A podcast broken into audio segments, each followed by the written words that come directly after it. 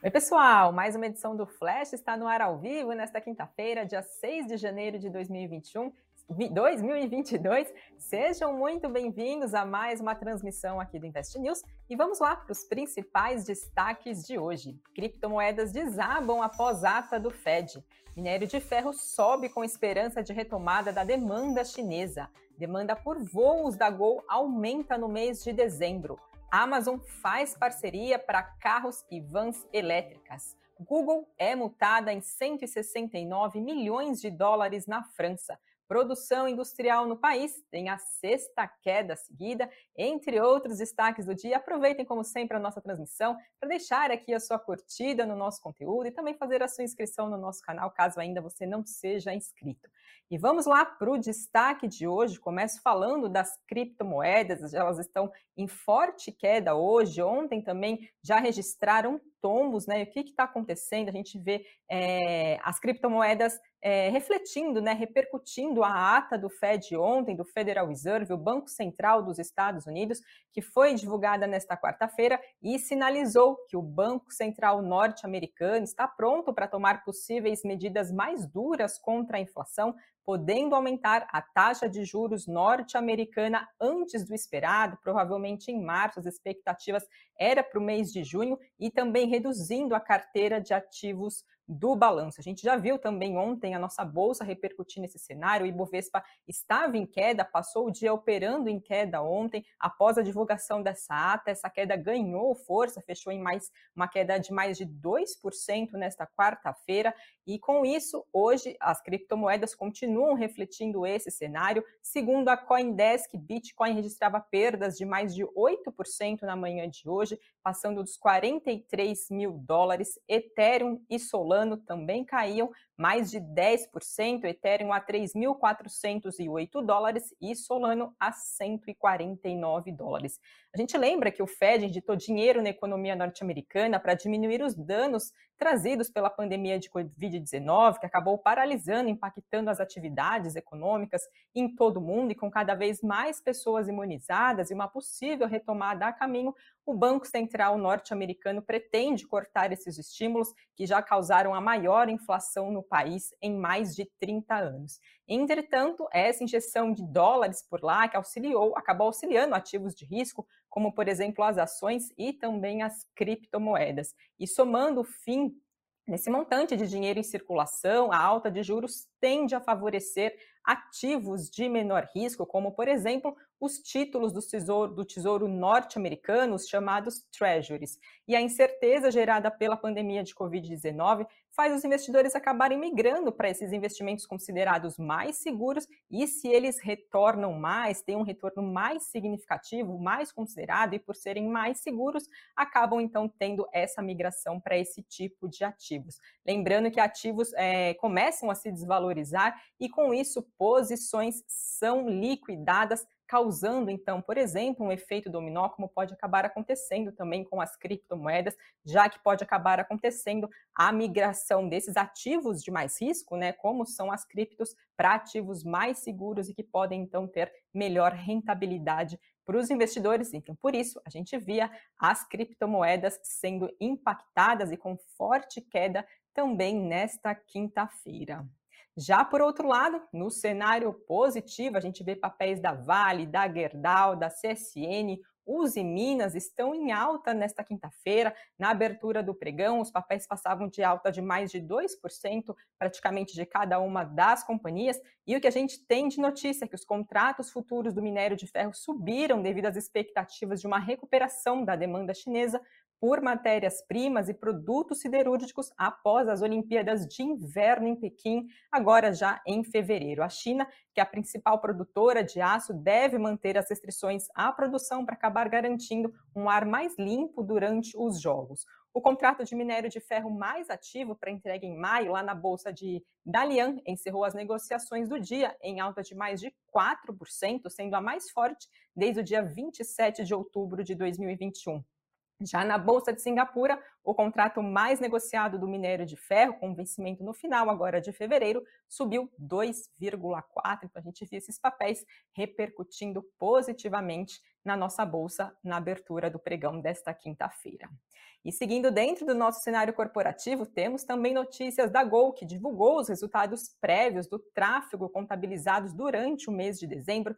De acordo com a companhia, a demanda total da empresa aérea aumentou 14,7% e a taxa de ocupação atingiu 81,9% no mês de dezembro em relação ao mesmo período do ano passado. Já a oferta total aumentou 13,4%. Em relação aos assentos, teve uma alta de 20,9% e o número de decolagens subiu quase 22%. Se levar em conta somente o segmento doméstico, a demanda saltou quase 13%, a oferta cresceu mais de 11%, tudo isso em relação a dezembro de 2020.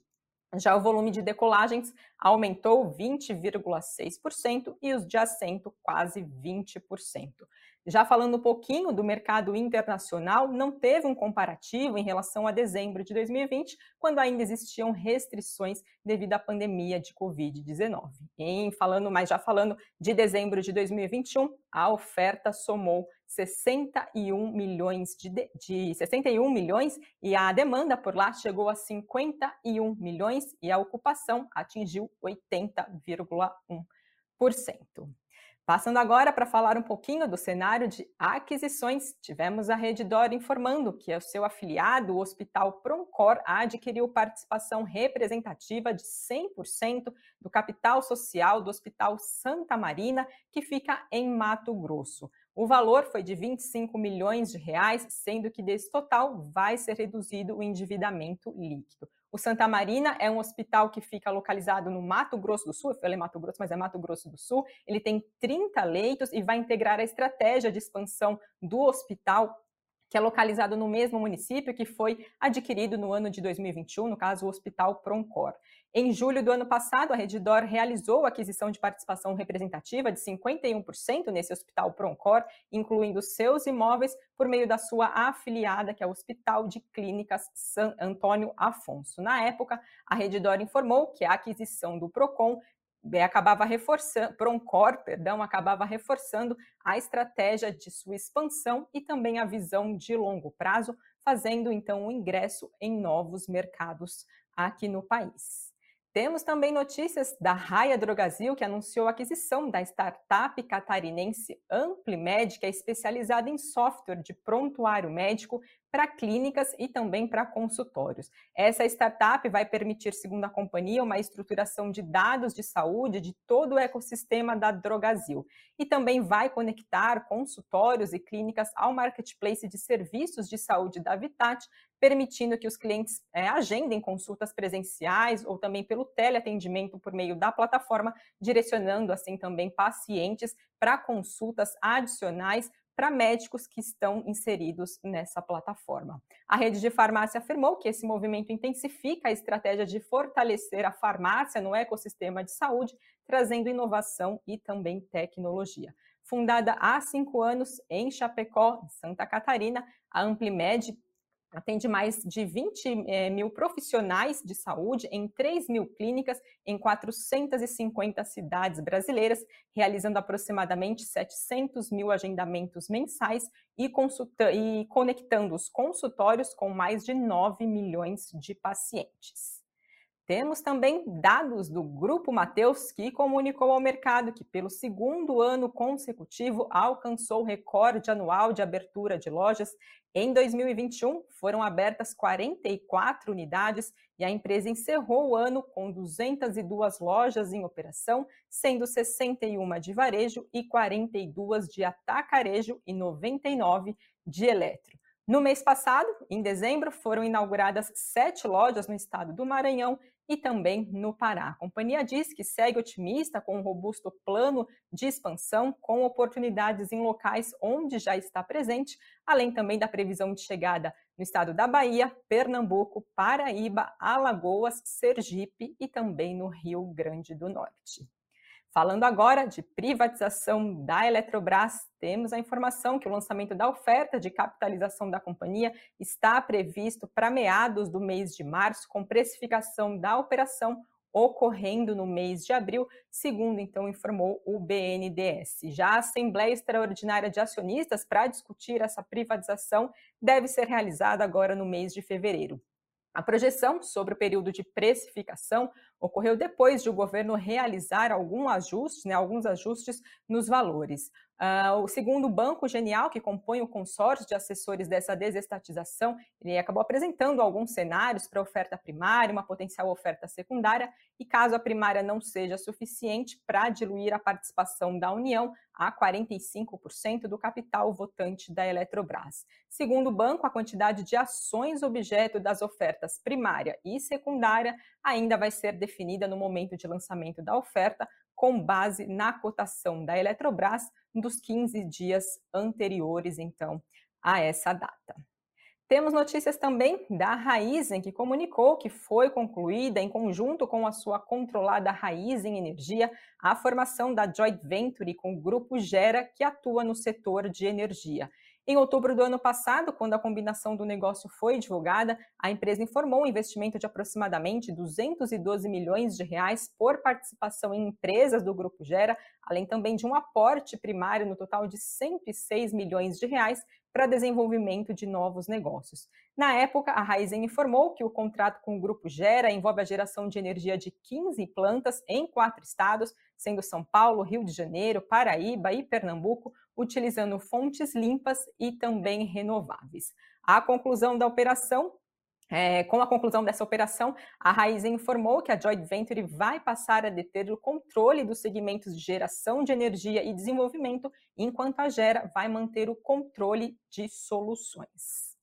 Falando agora um pouquinho das empresas do exterior, temos notícias da Amazon, que é junto com a Stella, é, Stella, perdão, a Stellantis, anunciaram uma parceria no desenvolvimento de veículos com software da Amazon nos painéis e para a implementação de vans elétricas da Stellantis na rede logística da varejista.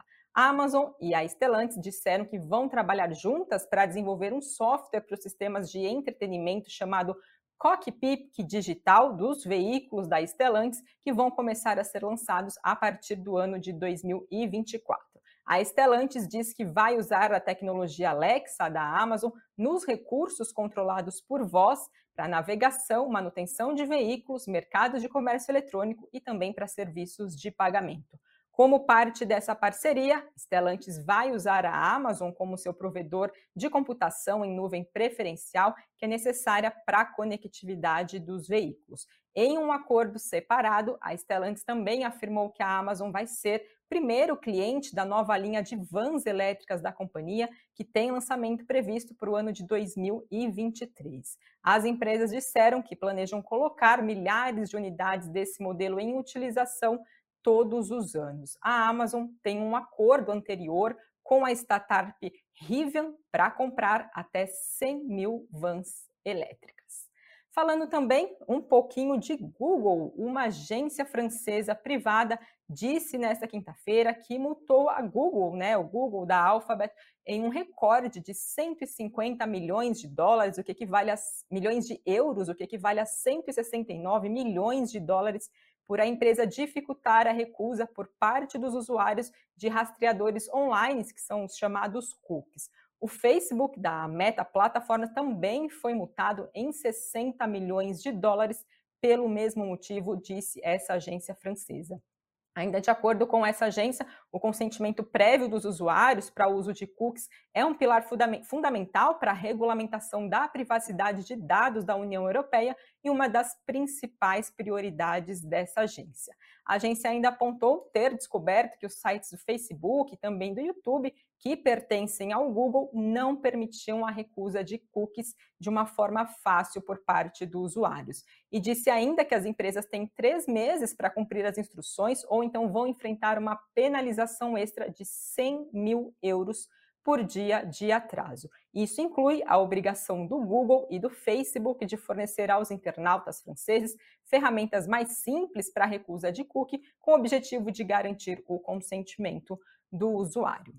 Falando agora um pouquinho do nosso cenário econômico brasileiro, hoje tivemos a divulgação da produção industrial aqui no país, que caiu 0,2% no mês de novembro, na comparação com o mês de outubro, segundo dados que foram divulgados pelo IBGE. Com isso, essa é a sexta retração mensal consecutiva da produção industrial aqui no país. Se comparar novembro de 2021 com novembro de 2020, houve uma queda de 4,4%. Considerando o ano, a indústria acumula uma alta de 4,7% até o mês de novembro, então considerando o ano de 2021.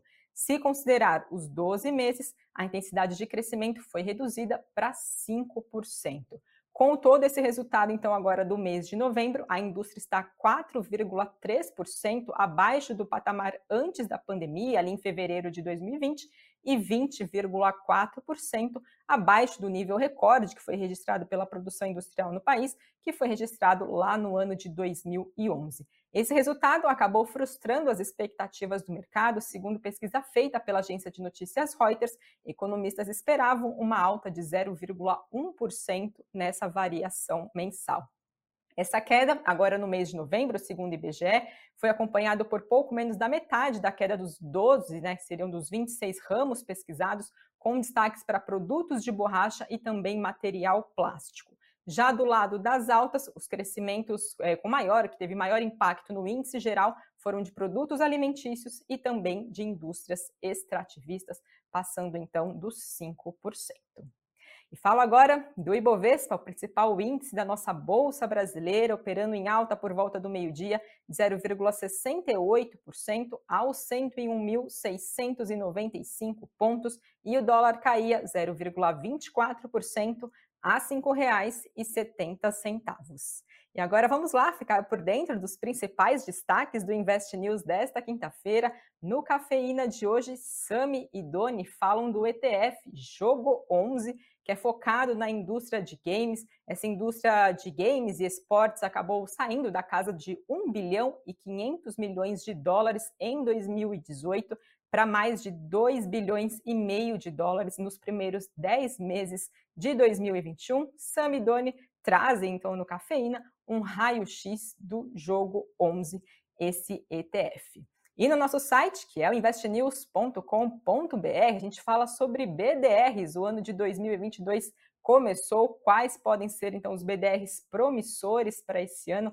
Conversei com analistas para saber as expectativas deles para esses ativos. Também trago informações do porquê investir em BDRs, quais são os BDRs mais procurados por pessoa física. Aproveite lá, então tem várias indicações do que eles consideram que quais podem ser os bons BDRs para investir nesse ano de 2022. E dentro da nossa programação, fiquem ligados aqui no Invest News, seis e meia da tarde, tem o boletim com a Karina Trevisan, para vocês seguirem bem informados e sempre com participação de analistas da No Invest. Então é uma boa oportunidade também para vocês tirarem dúvidas, né, saberem então a opinião dos analistas sobre determinados assuntos e de ações, né, de sobe e desce, enfim, tudo que acaba repercutindo no decorrer do dia. Ah, vamos lá agora, deixa eu ver o que vocês estão comentando sobre as notícias de hoje. Gil Costa, boa tarde. Boa tarde, Gil, sempre participando aqui das nossas transmissões. Investidores com mais medo do Fed do que da Omicron. É, a gente viu, né? o Fed, aí a ata do Fed acabou surpreendendo nessa expectativa de taxa de juros, de aumento de taxa de juros antes das expectativas. A gente viu bolsas caindo, repercutindo aqui também no nosso Ibovespa, que fechou em queda ontem. Variante Omicron, né? Também estamos acompanhando os resultados de pesquisas, né? Como que está o avanço dessa variante, segundo a OMS, já passa em mais de 100 países do mundo, mas que apontam que os efeitos dela são menores, né? Trazem menos hospitalizações do que, por exemplo, a nossa variante Delta. Trouxemos aqui também no flash de ontem a descoberta de uma nova variante da Covid-19 lá na França, então tudo isso tem que acompanhar de perto como que acaba repercutindo também uh, nos nossos cenários, né, nos nossos mercados. Claro que isso pode impactar também as economias de todo mundo, como, claro, a gente viu aí no decorrer de toda a pandemia. Pessoal, com isso eu encerro a transmissão de hoje. Muito obrigada a todos vocês que nos acompanharam e até amanhã.